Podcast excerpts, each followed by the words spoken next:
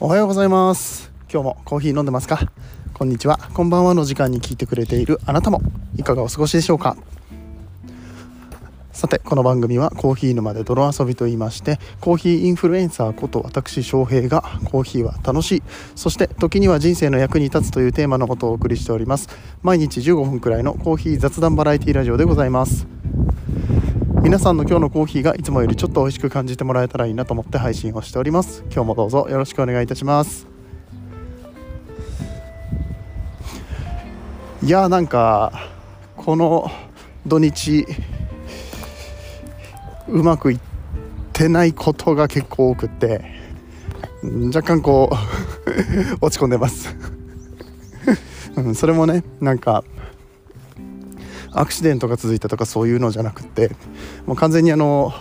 自分を律することができていないというか、ちょっと厳しすぎると思うんだけどね、うん、なんかそのなんだろうなべらぼうに落ち込むとかそういう感じではないんだけど、まあ、なんかこういうさ、うん、少しこう落ちてるなとか落ち込んでるなとかあなんかこう調子悪そうだなっていうのってやっぱり人から見ても分かるし奥さんとかもちょっとねあのあそんな感じだなって今日元気ないなみたいな風に見られるわけですよ僕が。で何かというとあれもできなかったこれもできなかったみたいな結局のところさ予定詰め込みすぎなこともあるしあと僕が結構 ストイックなもんだからね今回もねこの土日に、えーと、日曜日本当は収録をしてねニュース読みとかしたいなとか思ってたんだけれどもこれはできなかったし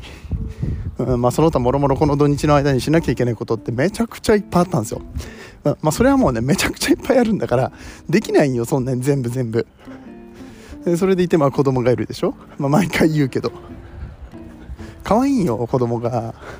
遊んで遊んでってなったらね遊んじゃうじゃん。であの奥さんもねあそんなに体の強い方じゃないからさ寝とるんよずっと。じゃあもうそんなにできることないじゃんっていう話でさ。難しいところですよね。でなんか結構昨日の午後ぐらいからだんだん落ち込んできて、うん、元気な子供。よいしょ。だんだん落ち込んできてしまいましてね、うん、でで本来やるべきこともやれず、まあ、そこもあれなんだよな。なんか逃げちゃってんだよな。あれやらなきゃこれやらなきゃっていうことにあの次はこれ、えー、をやりますみたいな感じでさリスト通りに順番にこの優先順位の順番にさカチカチカチとやっていけば機械的にやっていけばいいことなんでしょうけどなんかねこう頭がぐちゃぐちゃになっちゃってる。あほらそれをさなんかすっきりさせるのがいいみたいな話がエッセンシャル思考ってやつじゃない？人は1日にそんなに何個もできませんと。いっぺんにいろいろできません。マルチタスクやめましょう的な 話だったりとかするんだけどもうまさしくそれが必要としている状態というかもうマジでこうぐちゃぐちゃでした昨日は。でねなんだかんだ、まあ、しょうがないから夜中にやるか。あ僕結構夜型なんでね夜にならないとスイッチ入らないみたいなところあるんですよね。これもまあなんかどうにかしたいと思ってるところではあるんですけど朝早く起きたいしね。うん。ってやってるうちに、まあ、子供が夜中に1回泣いたのね。でそれを、まあ、あやしに行ってというか寝かしつけにもう1回行って横になってたら気づいたらもう朝っていうね。ああ一番ダメなパターン。これでも結構みんなやってると思うんだよな。主婦の人とか特に分かんない。こういうのあるでしょ。もうなんか一緒にさお昼寝とか一緒に寝ちゃったとか。それ昨日昼寝もしたんだよね。昼寝もしたの。朝はそう日曜日はちょっと朝ゆっくりめに起きるって決めててその睡眠負債を返すために、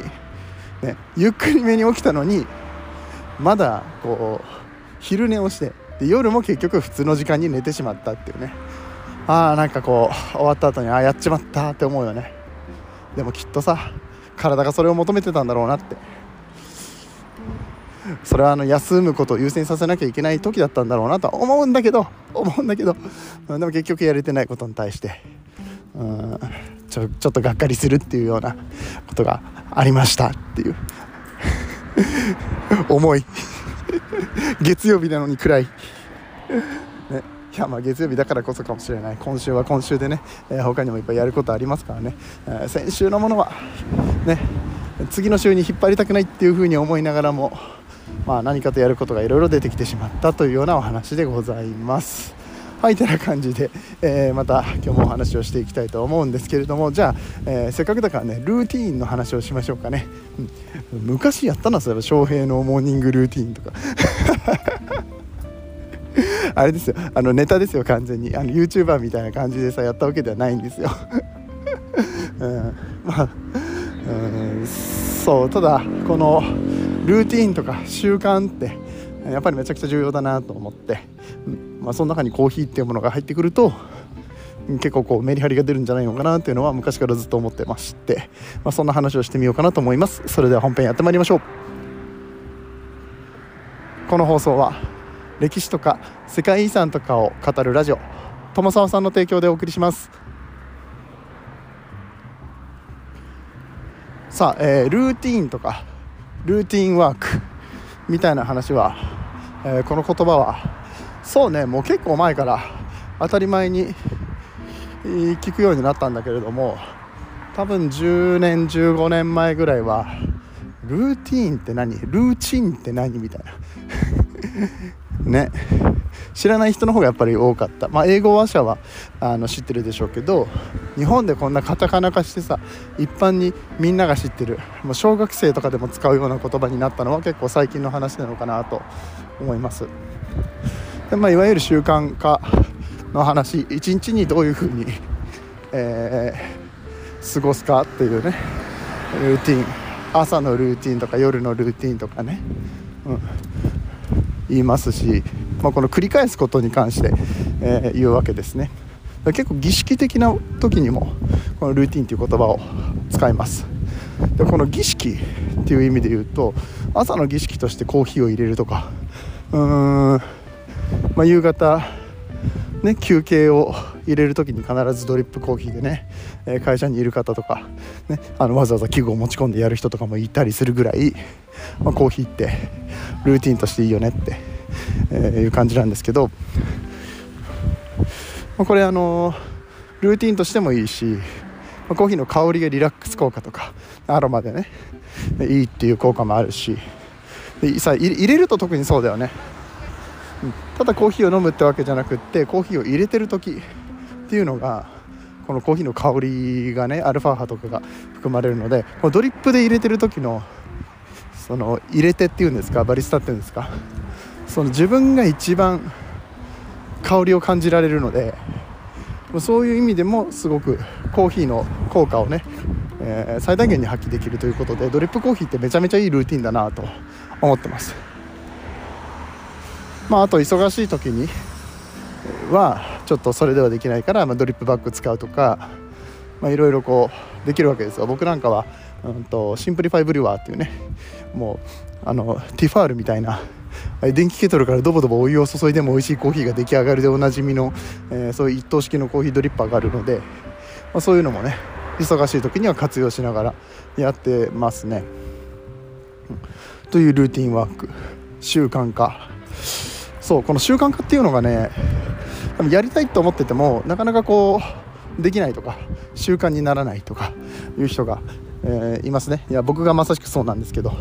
朝のルーティンコーヒーは入れる。もうコーヒーは入れないと気持ち悪い。もう歯磨きレベルでルーティンになってるのでこれはもう入れないと気持ち悪いんですが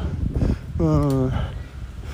まあ本当だったらね朝何時に起きてちょっと読書したいとか瞑想した方がいいよねとか、ね、ストレッチしたいとか夜寝る前はねストレッチをしようとかあるわけですいろいろ。そういうルーティンってあれもこれもやりたいっていうふうに思うことが多いんですがまずは1個やること、うん、まずは1つ習慣化しないと全部が全部習慣化はしないんですよ。1つ習慣にするとこれの次はこれをやるっていうような感じで、えー、また別の習慣を付け足していくことができるらしいですね。だから結構あの自分のこう生活を改善しようと思った時にもういっぺんに、あ、れもこれもやろうとすると疲れちゃうし、できない自分にこうがっかりしたりとかすることが多いのでまずは1つですね、自分の中でこれをやろうというものを決めてもらうといいのかなと思います。でその中に、まあ、すぐコーヒーが入れれるのか、それともちょっと今はすぐはコーヒーはできないなっていう風になるのか、うん、いろいろあると思います、人によって。でさらにを言うと、うん、負担がどれぐらいあるか。いわゆるそのコーヒーを入れるのにどれぐらい力がいるのか。力っていうのはそのパワーって意味じゃなくてその何ていうかな労力っていうんですか、うん、かかるじゃないですか、うん、自分が持ってる時間とあとそれをすることによってこう脳みその力も使うし、うん、なんか、ね、別に簡単なことやってるのに慣れてないことするとどっと疲れることがあるのと同じようにやっぱり慣れてないことを習慣化させようとするってそれだけやっぱり力がいることなんですよ。だからそれで言うともしコーヒーを入れたいっていう習慣が、ね、今から作りたいと思ってるんだったら、まあ、朝起きてすぐとかコーヒーを入れられる状況をもう夜のうちに作っとくとかね。普段からコーヒーが入れやすい動線を、まあ、キッチンなのかどっか分かんないですけど作っとく。まだもうキッチンとかにしないとさ水捨てる場所がないじゃん、まあ、洗面所でもいいけど、ね、水とかお湯を捨てる場所、えー、だったり汲んでくる場所っていうのを作っとかないと。近くにいないとね、まあ、近汲むのはペットボトルでもいいのか、うん、ペットボトルの水をもう置いとくとか、えー、電子ケトルとえー、あとまああれはいいよね。電子で電気電動ミル。電動ミル。電動グラインダー。あれはあるとやっぱいいですね。めっちゃ楽なんで。わざわざ手で引かなくても。でもあの手で引いてるゴリゴリしてる感じがちょっと儀式っぽくていいよねっていう人はそれにすればいいんだけど最初のハードルを落とすって意味では電動ミルはめちゃくちゃいいです。あとは何だろうできることっつったら豆測っとくとか。うん。あ次の日どのコーヒー飲むか決めとく、まあ、僕みたいにあの家に随時10種類以上コーヒーがあるみたいな人は稀だと思いますけど、うん。まあ、そういうこともできますよね。うん。うん、で、えー、まあ、ハードルを下げて下げて続けていく。で大体平均として2ヶ月ぐらい。40日だったか50日だったか続けるとその習慣化するっていうことも言われてますのでまずねこう1週間やってみてあ今日できなかったとか今週2回しかできなかったとかであんまり落ち込まないようにすることも実は大事だったりとかします。うん。ねえー、まあ、コーヒーの習慣だけじゃなくてうわ風がすごい強い。めちゃめちゃ風の音が入ってそうな気がするけどごめんなさい、うん、あのコーヒーの習慣だったりとか他にもいろいろ習慣つけたい。運動の習慣つけたいとか、ね、早く寝る習慣つけたい。僕はねちょっとお風呂に入ろうと思って。夜必ずお風呂に入るチャレンジっていうのをちょっと今日からお風呂に入るじゃない。お風呂に入お風呂に入ってないやつみたいじゃん。それじゃ 違う違う。湯船に浸かるですね、えー、毎日湯船に浸かるチャレンジっていうのをしていきたいなと思ってて。うん、あとなんだっけ、まあ、他にもいろいろやりたいことあるんだけど、うんまあ、そこからまず始めてみる、で体調を万全に整えていって、うん、こそ、うん、そう他のことができるようになってくるかなとかも思ってるので、うんまあ、なんかね自分でやりやってみたいことの優先順位を書き出してまあ始めるんだったら1個か2個ね。でかつハードルが低いやつ、うん、あもうこれ習慣化したじゃんって、まあ、大体40日ぐらいかかると言われている中であもう10日で余裕で習慣化したわとか。昔習慣にしてたからすぐ戻ったわとか、えー、そういうふうに言えるようなことをまず優先してやり始めて自信をつけたところで他の難しいことに挑戦していくのがいいんじゃないかな。あという、はい、毎朝のコーヒー習慣をどうやってつけていくかっていうような、えー、お話になりましたね。図らずともね。喋ってるうちにだんだん内容が最初話そうと思ってたことと違ってくるというか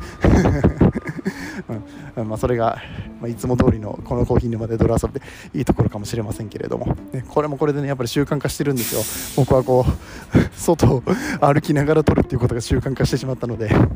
ね、このこの習慣はいい習慣じゃないような気もするんですが、はいえー、いつも聞いてくださってありがとうございます、えー、てな感じで今日は終わっていきたいと思います。皆さん最後までお付き合いありがとうございました。今日の、えー、話が面白かったよと思っていただいた方は番組のフォローそして、えーと、拡散お願いいたします。今日初めて聞いたよって方、えーと、ちょっと最近こうやって外から撮ってうるさいところが続いてるんですけどもいつもはちゃんとマイクを通して、えー、聞きやすいように作ることを目指しています。また他の番組他の回も聞いてください。あ、うん、1個前2個前とかは結構しっかり撮ったんで、うん、それも楽しんでもらえたらなと思います。よろしくお願いいたします、えー、ではでは終わっていきましょう。皆さんにとって今日という日が素晴らしい日でありますように。そして素敵なコーヒーと出会えますように。お相手はコーヒー沼の翔平でした。次はどの声とつながりますか？